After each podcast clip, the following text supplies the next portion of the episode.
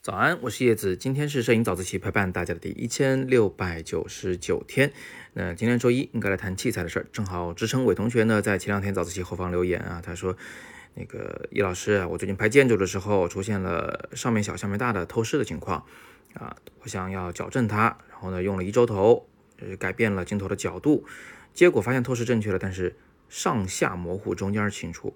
他问一轴镜头是否只适合利用沙姆定律拍静物？改变焦平面，达到前后景深都清晰的效果，而不适合大幅的这个移动角度来改变透视关系呢？因为这样的话，焦平面也会跟着跑偏了。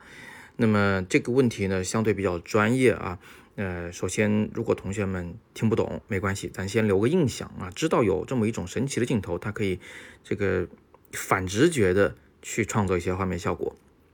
对于我自己而言，这个问题其实也过于专业，因为我就用过一次一轴镜头。而且还不是自己的，而且还是幺三五画幅的一轴头，它那个一轴的维度非常有限，一轴的角度也非常有限，所以我也不太了解。那怎么办呢？昨天我专门去请教了我的一位老学员啊，孙木鹤，他是大画幅的玩家，他在这个领域里面呢，真的是比我要有经验多了。呃，孙木鹤非常热心的在七九八艺术区给我做了演示，嗯，也非常详细的讲解了这个技术的细节。那我呢？自己觉得自己还是很有收获啊，搞懂了一些问题，呃，于是呢就现学现卖啊，来回答支撑伟同学的问题。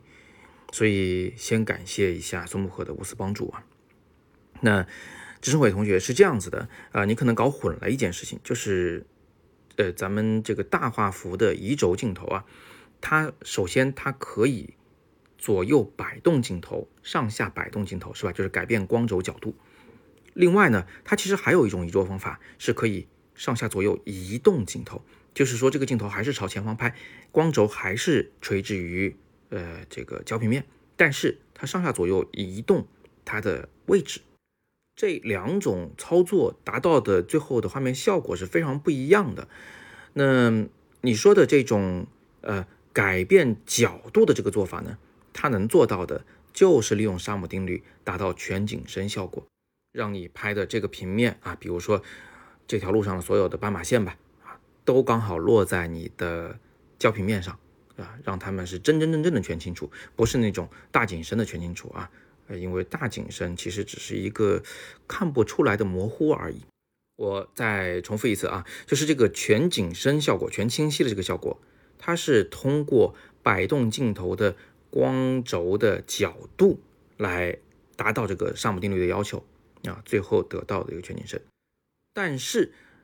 建筑的透视感的校正，这个呢，你要通过呃平移镜头光轴来实现。你可以想象这么个场景啊，就是呃我们把这个相机大画幅啊对准一个建筑拍摄，这个时候我们要保证机背和这个镜头啊都是完全垂直于这个呃地面的。嗯，或者换句话说，就是它是完全平行于这栋直立的建筑的墙面的。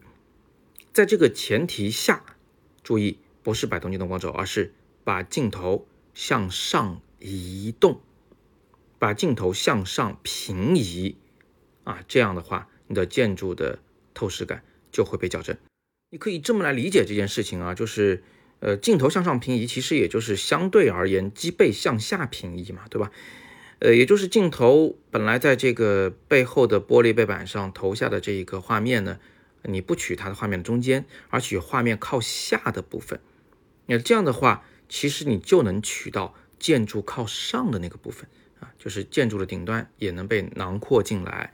呃，但是呢，由于你确实是垂直于这个建筑拍摄的呀，所以呢，它不会有透视，它不像仰拍建筑那样会有什么下边大上面小的情况啊，大概就是这么个原理。所以呢，支撑伟同学就是刚好把这两件事搞混了。本来是光轴角度对应沙姆定律和这个全景声效果，啊，这镜头平移来对应这个透视效果，但是你刚好呢用反了。不过呢，因为今天时间有限啊，还有很多技术细节呢，我是没有谈到的。比如说，呃，摆动这个镜头的光轴角度的时候呢，其实也会影响透视效果，就像支撑伟同学所感受到的那样。另外呢，就是在向上平移镜头矫正建筑透视的时候呢，它是有极限的啊，所以呢，正确的做法还是要站得远一点来拍建筑。还有一个关键问题就是，支撑伟同学，你用的到底是幺三五的一轴头还是大画幅一轴头？因为幺三五的一轴头呢，它的那个呃可移轴的角度非常受限啊，就是角度不大，等等等等吧。但是呃时间有限，没有办法这个穷举所有的细节，所以我就简单的解释到这里。呃，对于摄影小白啊入门者来说，如果你没有接触到一轴头，至少你今天知道一轴头有两个作用是很神奇的。第一，它可以把一个平面从近到远全拍清楚，呃，这是全景声效果，是沙姆定律的功劳。第二个效果呢，它是可以站在地面上去拍一栋建筑，但不拍出下边大上面小的透视效果。那么大家可以先对一周头对大画幅相机呢留这么个印象，呃，以后呢再有机会的话，有需要的话再慢慢接触啊，也不见得人人都需要懂需要会。最后呢，我也就是现学现卖，呃，我觉得我懂了，但是不能打保票完全正确。如果有说错的地方，请各位玩大画幅的大神啊，不吝赐教，可以在留言中指出我的错误。最后再次感谢孙木鹤同学的帮助。今天是摄影早自习陪伴大家的第一千六百九十九天，我是叶子，每天早上六点半，微信公众号摄影早自习，不见不散。